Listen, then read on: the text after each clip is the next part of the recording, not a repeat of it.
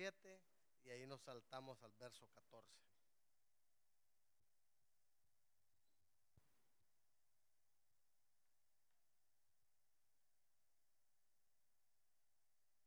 Segunda Timoteo capítulo 1, verso 6, 7 y de ahí nos saltamos al verso 14. Aquí Pablo le está hablando a Timoteo por medio de una carta y le dice, por lo cual te aconsejo que avives el fuego del don de Dios que está en ti por la imposición de mis manos. Verso 7.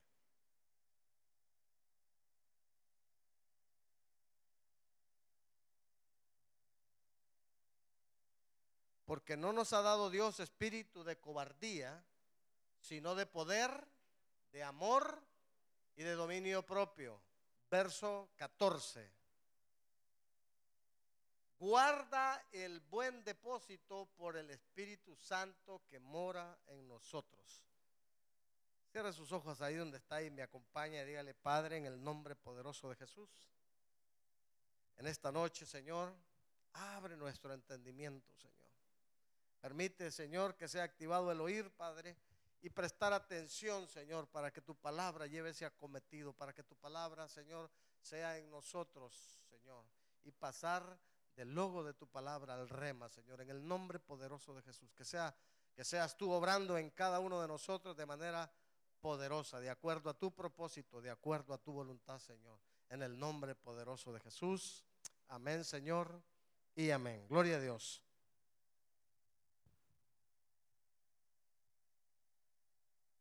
Fíjese bien que aquí Pablo le está escribiendo una carta a Timoteo en unas condiciones muy duras, porque Pablo está preso en Roma. Está preso y está, a diferencia de, tiempos atrás, ¿verdad? Aparentemente hay un cambio, porque él dice que en el versículo 9 de segunda de Timoteo 2 dice que él sufre penalidades hasta prisiones a manera que lo han tratado como un malhechor. Mas la palabra de Dios dice, no está presa. O sea, a pesar de todo, a pesar de todo, Pablo le está diciendo a Timoteo, estoy sufriendo penalidades, estoy preso, estoy encadenado, eh, me han tratado como un malhechor, pero más sin embargo la palabra no está presa.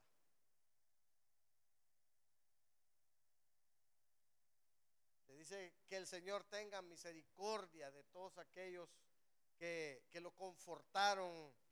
Onesíforo lo, dice que lo confortó, dice, y no se avergonzó de que Pablo era un preso, de que Pablo estaba encadenado. Y él menciona también que él ya está listo para ser ejecutado.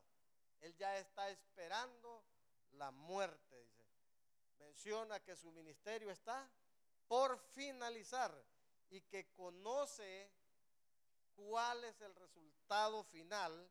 En pocas palabras, Pablo está seguro qué es lo que le está esperando. Y él dice, porque yo ya estoy listo para ser sacrificado, el tiempo de mi partida está cerca, he peleado la buena batalla, he acabado la carrera, he guardado la fe, por lo demás me está guardado la corona de justicia, la cual me dará el Señor, juez justo, en aquel día, y no solo a mí, sino también a todos los que aman su venida. ¿Ama la venida del Señor usted, mi hermano? Dice que no solo ahí, pero lo, lo precioso de esto es que Pablo, a pesar de su condición física, de su estado, él dice, estoy listo, estoy preparado, sé que voy a morir, sé que voy a morir, pero a pesar de todo yo estoy seguro que es lo que me espera, la corona de fe. He peleado la buena batalla y estoy aquí. Pero más sin embargo Pablo deja entrever su tristeza. ¿Por qué? Porque hay un mal comportamiento de algunos, ¿verdad? Que se olvidaron de él. Dice en el verso de segunda de Timoteo 4, 16 dice, en mi defensa en el tiempo en que me estuve defendiendo, ninguno estuvo a mi lado. Me dejaron solo, me desampararon, no me han tomado en cuenta. Pero dice, no les ha tomado esto en cuenta, porque Pablo conoce muchas veces la condición de los cristianos. Que cuando les falta la fe, que cuando las personas están en un problema, tendemos a huir. Pero viene y le dice y exhorta a su hijo amado y le dice, mantente fiel. No te avergüences de ser testigo de Jesucristo. Anuncia el, el Evangelio con diligencia. Amonesta con prudencia a los creyentes. Corrígelos con humildad. Que estén dispuestos a ser como buen soldado de Jesucristo. Lo previene contra las conductas desviadas que se podrían introducir en la iglesia. Cuando personas con apariencias de piedad, hombres corruptos de entendimiento, repróbodos en cuanto a la fe, se apartan de la verdad y se vuelven a las fábulas. Y entonces es en el momento en que Pablo le dice a Timoteo, aviva el fuego que hay en ti. Yo esta noche quiero predicarle acerca del buen depósito. Diga conmigo, el buen, el buen depósito. Pero para avivar un fuego, mi hermano, lo primero que se necesita, permiso, pastora, ¿me puedo bajar? Para avivar un fuego, lo primero que se necesita es combustible. Se necesita oxígeno, pero también se necesita darle mantenimiento. Amén. En el libro de Levíticos capítulo 6 dice que el fuego debería de ser permanente. 24/7 tenía que estar encendido el fuego.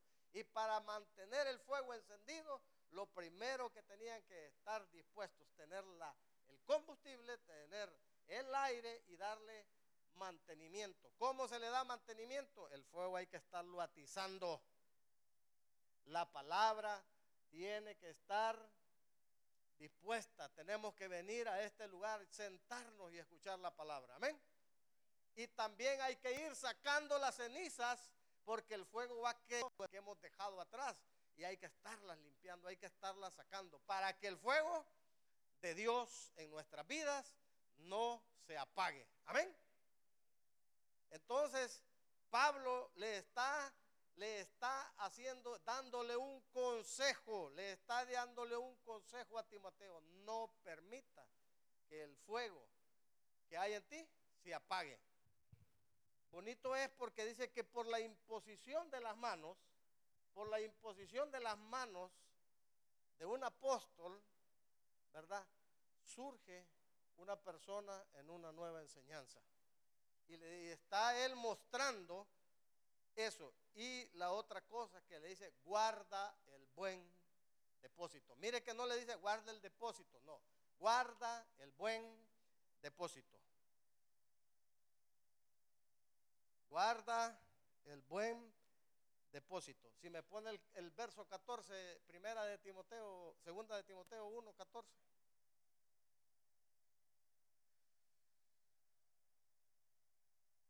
Entonces viene Pablo y lo instruye en la responsabilidad pastoral que le ha sido encomendada. Y es aquí donde quiero tomar parte en esta noche. ¿Por qué? Porque le está diciendo, el buen depósito es una buena enseñanza. Guarda la buena enseñanza porque el Espíritu Santo mora en nosotros. Entonces, yo quiero, yo quiero enseñar cómo comienza uno para guardar el buen depósito.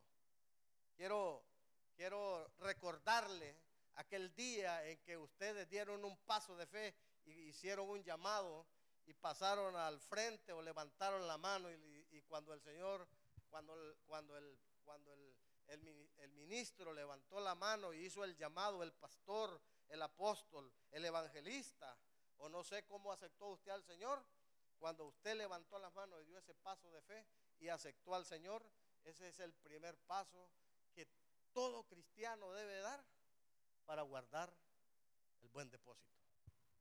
Amén.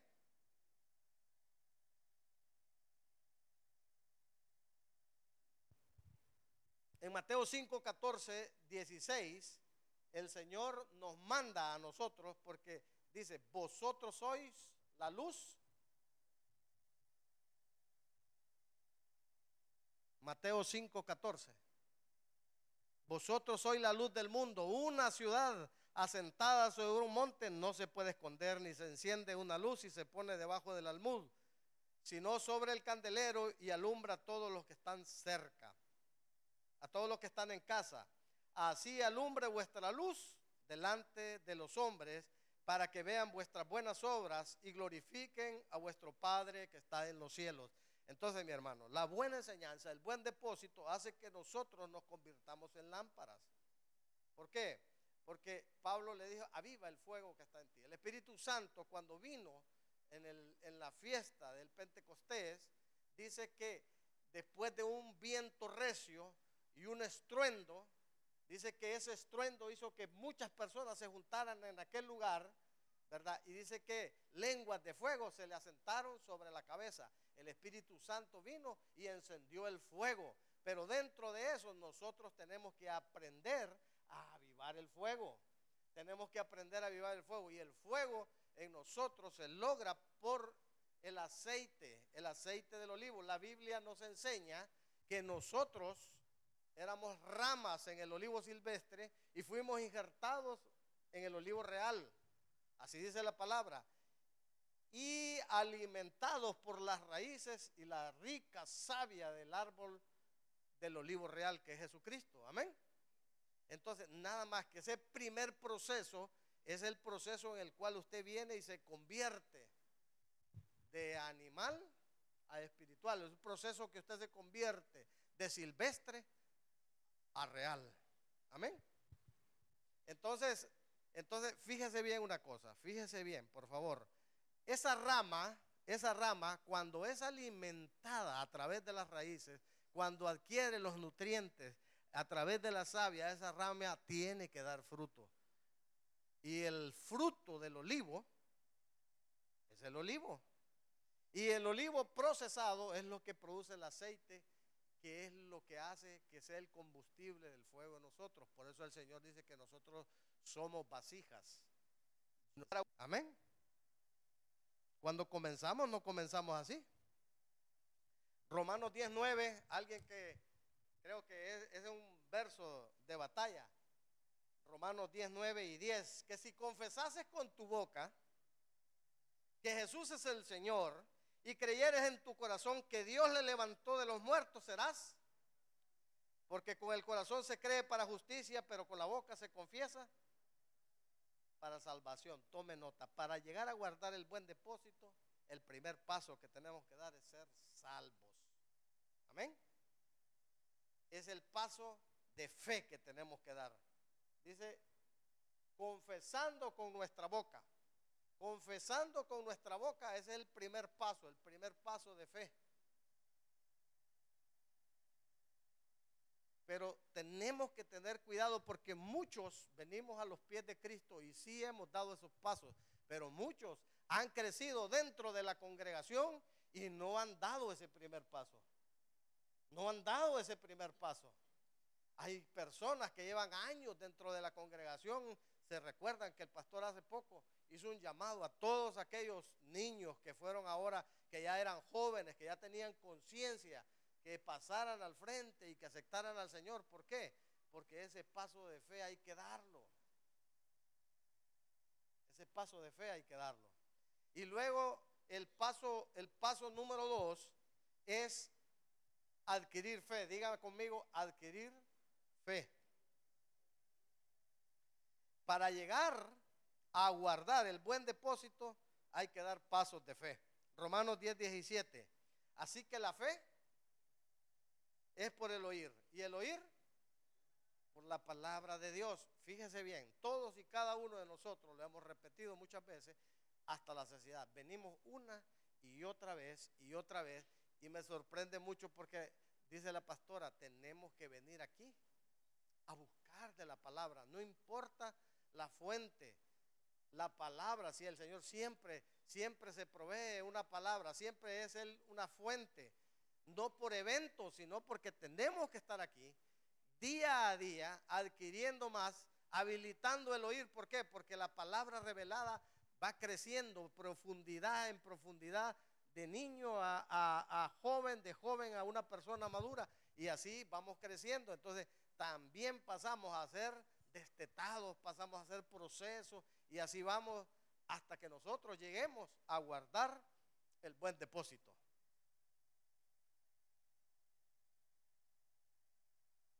Para llegar al buen depósito, punto número tres, también hay que buscar la perfección. Santiago 1, 2 al 6. Dice la palabra en Santiago, hermanos míos, tened por sumo gozo cuando os halléis en diversas pruebas. Verso, verso 3. Sabiendo que la prueba de vuestra fe produce. Verso 4. Mas tenga la paciencia su obra completa, para que seáis perfectos y cabales sin que os falte cosa alguna. Hermano, la perfección, la perfección hay que estarla buscando. Y la perfección viene por la paciencia. Y la paciencia viene usarnos. Usted se goza cuando... Ay, aunque no diga menos, ¿no? Verso 6. Dice, pero si hay algo que le haga falta, verso 6. Pero pida con fe. Oiga bien, fíjese el proceso pida con fe, no dudando nada, porque el que duda, eh, perdón, el 5, hijo. Y si alguno de vosotros tiene falta de qué dice, ¿para qué necesitamos la sabiduría, hermano? ¿Para qué necesitamos esa sabiduría de Dios? Se recuerda, para pasar de logos al rema. Para pasar de logos al rema necesitamos esa sabiduría de parte de Dios. Amén. Pero si usted no la tiene, si usted la palabra la escucha, la escucha y todavía se está, es logos en su vida y no rema, entonces pida esa sabiduría. Pida esa, ah, pero hermano, pero es que yo no, ya tengo otro nivel. No, lo que pasa es que el nivel de la revelación de la palabra va creciendo, va creciendo y va creciendo. Y a veces no la comprendemos, no la podemos llegar. ¿Por qué? Porque todavía tenemos áreas donde nosotros somos débiles. Hay áreas que todavía nos hace falta. Para alcanzar la perfección, lo primero que tenemos que pedir es sabiduría. Dice, el cual da a todos. El Señor no le niega la sabiduría a nadie.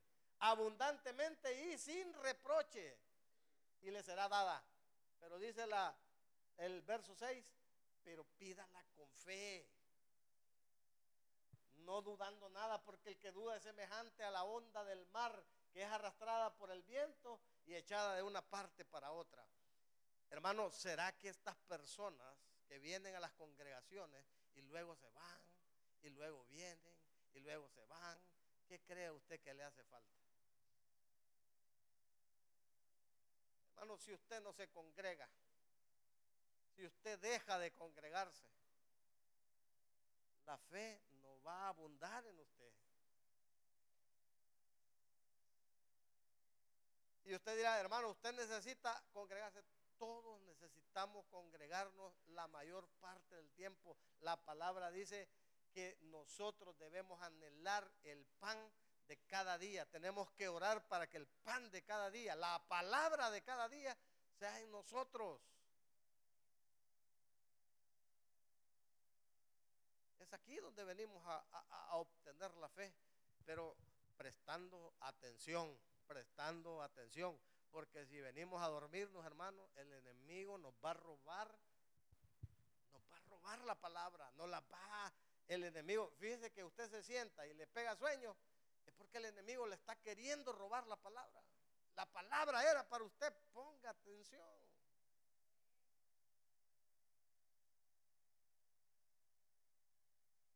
Diga conmigo, para llegar a ser, a guardar el buen depósito, hay que buscar la perfección. Y para guardar la perfección, la fe puesta por obra nos va a llevar a las pruebas y las pruebas nos van a llevar a la paciencia y la paciencia nos va a hacer que nosotros vayamos alcanzando perfección, perfección, de gloria en gloria, de gloria en gloria, como un espejo, pareciéndonos cada día más a Cristo.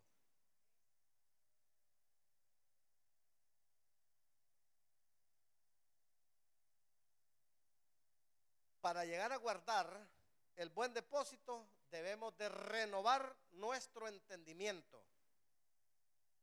Fíjese bien que es una manera consecutiva.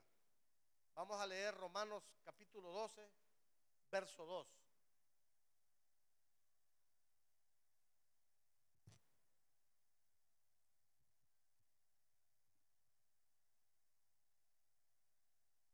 No, no os conforméis, sino transformar. Queremos transformarnos. El pecado nos deformó. Y ahora, por medio, por medio de nuestro Señor Jesucristo, queremos volver a ser transformados, no como es como era antes, no como las cosas de este mundo, no como las cosas de este siglo, no, sino que tenemos que renovar de nuevo vuestro entendimiento para que comprobéis, vamos a comprobar, una vez que nosotros pasemos del conocimiento al entendimiento, una vez que nosotros pasemos del logo al rema, nosotros vamos a probar la buena voluntad de Dios agradable y perfecta. Amén. Fíjese bien, le voy a poner un ejemplo y tal vez usted está conmigo. Cuando usted no era cristiano, criticaba a los cristianos. ¿Usted no criticaba a los cristianos? Yo sí los criticaba. ¿Ya? ¿Por qué? Porque estaba de este lado. Imagínense que ahí está el abismo y el puente de Cristo, ¿verdad? Y atravesamos el puente en Cristo y ahora estamos del otro lado. Y ahora queremos que las personas que nos critican allá del otro lado conozcan a Cristo. Esa es la buena voluntad de Dios. Empezamos nosotros a renovar nuestro entendimiento. Empezamos a ver las cosas diferentes. Empezamos a ver las cosas como Dios quiere que nosotros las miremos. Empezamos a ver las cosas como la palabra quiere que las miremos. Y entonces empezamos a, a vernos. Si nos mirábamos atrás decía, ay Dios, no hubiera dicho tal cosa, si yo no hubiera hecho tal cosa. Todo en el tiempo de Dios. Y luego va más para atrás y más para atrás y más para atrás. Y luego va dejando hermanos y decía, y, vamos viendo al hermano y vamos ahí luchando a los hermanos, vamos adelante, vamos adelante. ¿Por qué? Porque usted está renovando su entendimiento. La palabra está haciendo que cada vez usted esté renovando día con día. La palabra le está renovando día con día. Usted está ya, comienza a guardar el buen depósito, comienza a guardar la buena enseñanza. Y empieza a gozarse, dice, cuál es la buena voluntad de Dios, agradable y perfecta. Y nos vamos dando cuenta que Dios no nos quiere quitar nada. Porque muchas veces dice, ay, es que Dios me quiere quitar los vicios cuando uno comienza. Cuando yo no era cristiano, yo no pasaba por todas estas pruebas. Dios no nos quiere quitar nada, hermano. Dios siempre te quiere dar algo nuevo todos los días. Y por eso dice, hagamos caso. Cuando la palabra nos confronte, hagamos caso.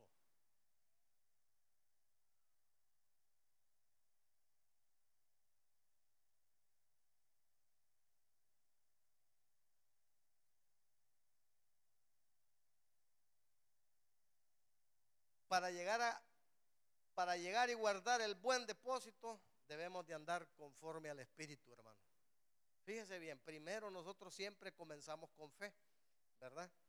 Y la fe dice la palabra, nosotros a, ver, esperamos las cosas que no existen, hermano. La fe es la, convicción de lo que no se ve, lo que, no, lo que uno no espera, es siempre lo espera, lo espera con fe. Está, dice la palabra que por la fe nosotros entendemos que lo que se ve fue hecho de lo que no se ve. Entonces empezamos a entender, hermano, que lo que no se ve es más real que lo que se ve. Porque lo que se ve un día no va a ser, pero lo que no se ve es para siempre. Y por fe comenzamos a ofrendar y, y por fe comenzamos a diezmar. Y por fe, hermanos, eh, nos bautizamos. Amén. Y, empezamos a hacer de la palabra, hacemos, empezamos a hacer nuestra la palabra del Señor. Todas las enseñanzas, todas las enseñanzas, el buen depósito van cayendo en nuestras vidas. Y vamos confiando. Y hay gente que pregunta, ¿y por qué te bautizas? Es un acto de fe. Porque resucitamos a una nueva vida. Porque cuando ustedes toman la Santa Cena, levantan el pan y el pastor dice, preséntelo delante de las potestades? Porque es un acto de fe.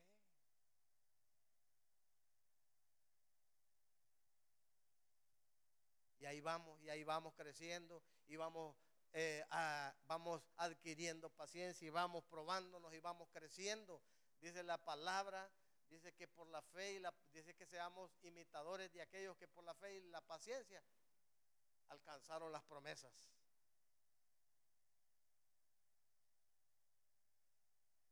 Guardar el depósito debemos de andar conforme al Espíritu. Gálatas capítulo 5, 16 y 17. Quería hacer hincapié en esto, hermano, porque porque eso de la fe y ese proceso es un proceso, eh, es un proceso, ¿cómo le digo? Obligado a pasar. Amén. Digo pues, andad en el espíritu y no satisfagáis los deseos de la carne, porque los deseos de la carne son y los deseos del espíritu son y estos se oponen entre sí para que no hagáis entonces, hermanos, ya no vamos a hacer lo que nosotros querramos. Pero para andar en el Espíritu, nuestro entendimiento, nuestra mente tiene que ser renovada. Y la palabra dice en capítulo, en capítulo 15 de Juan, dice que dijo Jesús, ustedes están limpios por la palabra. Nuestra mente nosotros tenemos que irla limpiando.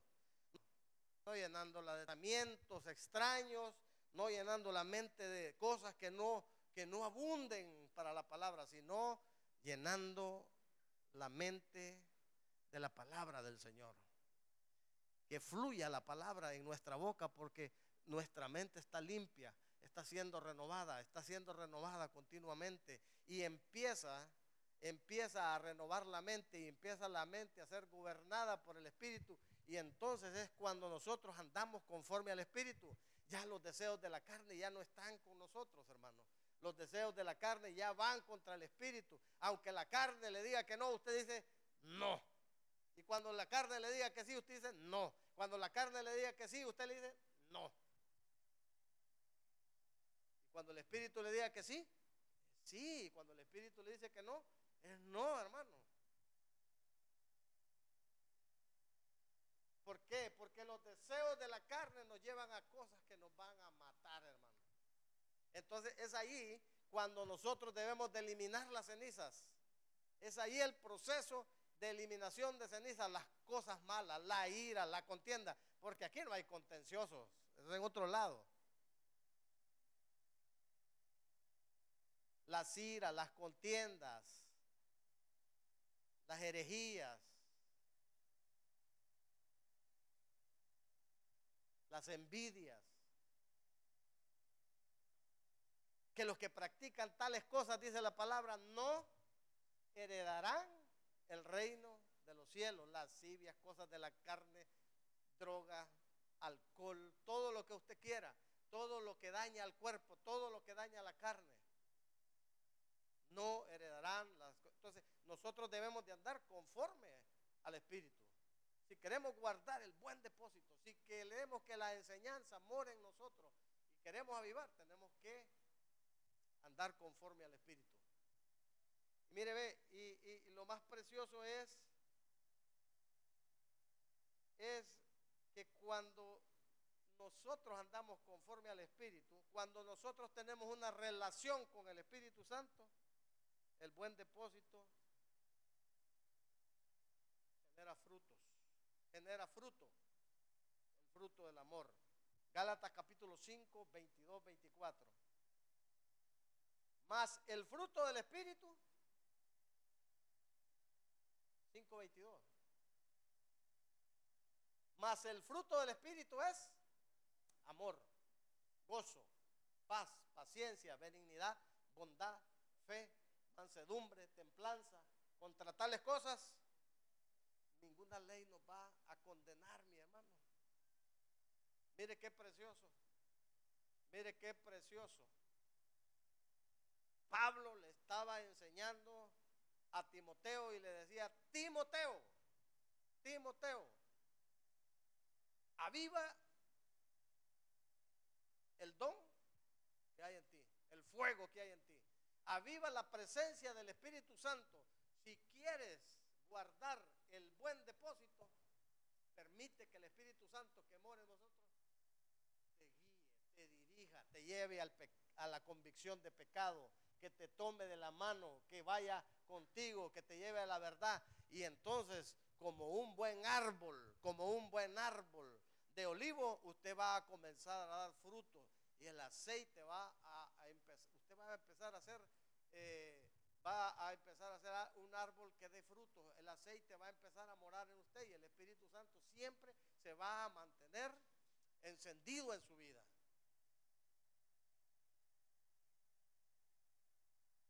Pero tenemos que empezar por aceptar al Señor Jesucristo en nuestras vidas como nuestro Señor y Salvador. Y empezar a crecer en fe todos los días. Todos los días es un proceso. Todos los días es un proceso. Porque todos los que estamos aquí sabemos que todavía hay áreas que no le agradan al Señor. Levante la mano por si se me queda. Todavía, pero estamos todos a la expectativa o no estamos todos a la expectativa de encontrarnos con una palabra que nos brinde la fe necesaria para salir, para salir de eso, para que el Señor nos brinde esa sabiduría, para salir de eso, ver a vencer eso, para llegar a ser un buen depósito, para que la buena enseñanza en nosotros. Y fíjese que, que, que las riquezas, las riquezas ya habían, ya existían, me di la tarea de investigar y en los tiempos bíblicos, en los tiempos ahí, los hebreos tenían lugares donde ellos guardaban sus, riquezas, habían depósitos, ya habían especies de bancos. El buen depósito es el Señor donde Él guarda su tesoro. La palabra de Dios, Cristo morando en cada uno de nosotros.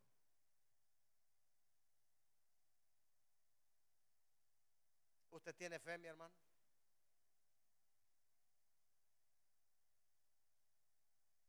¿Cuántos han visto al Señor? ¿Cuántos lo han visto literalmente, físicamente? Nosotros no lo hemos visto. No lo hemos visto. No, era como Moisés que platicábamos cara a cara. Pero dijo el Señor, le dijo le dijo a Tomás, Tomás, porque vistes, creíste. Bienaventurados aquellos que no vieron y creyeron.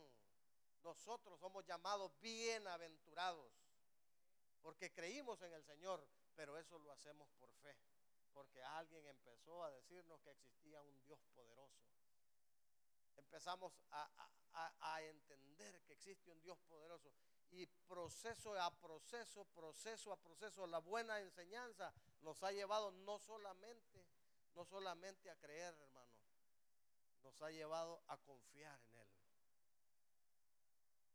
A saber que tenemos una confianza puesta en Él. A saber que Él es más real que cualquier cosa que nosotros podamos ver. A saber que Él es más real que cualquier hombre que nosotros podamos ver como, como algo alto.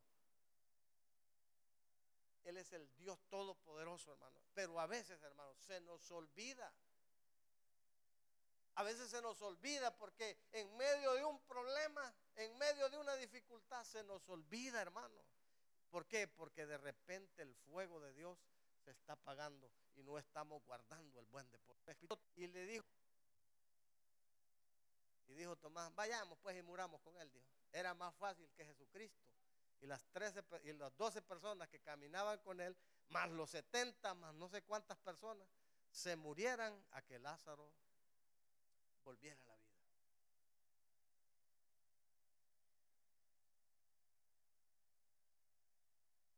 Pero dice la palabra que Jesús lloró Y yo me pongo a pensar, ¿por qué llora el Señor si Él sabía que iba a resucitar a Lázaro?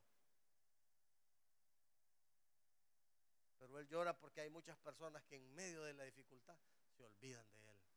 Se olvidan que está ahí, que existe. Y le dijo a Marta, Marta, no te he dicho varias veces que si crees verás la gloria de Dios. Ya te lo he dicho para atrás un montón de veces. Iglesia, Ebenezer, Hananael, ¿cuántas veces no te ha dicho el Señor que creas? Que creas, pero cuando cuando ya nos vemos en problemados, cuando ya miramos que la situación la tenemos aquí, nos olvidamos del Señor. Y empezamos a recurrir a las cosas de la tierra.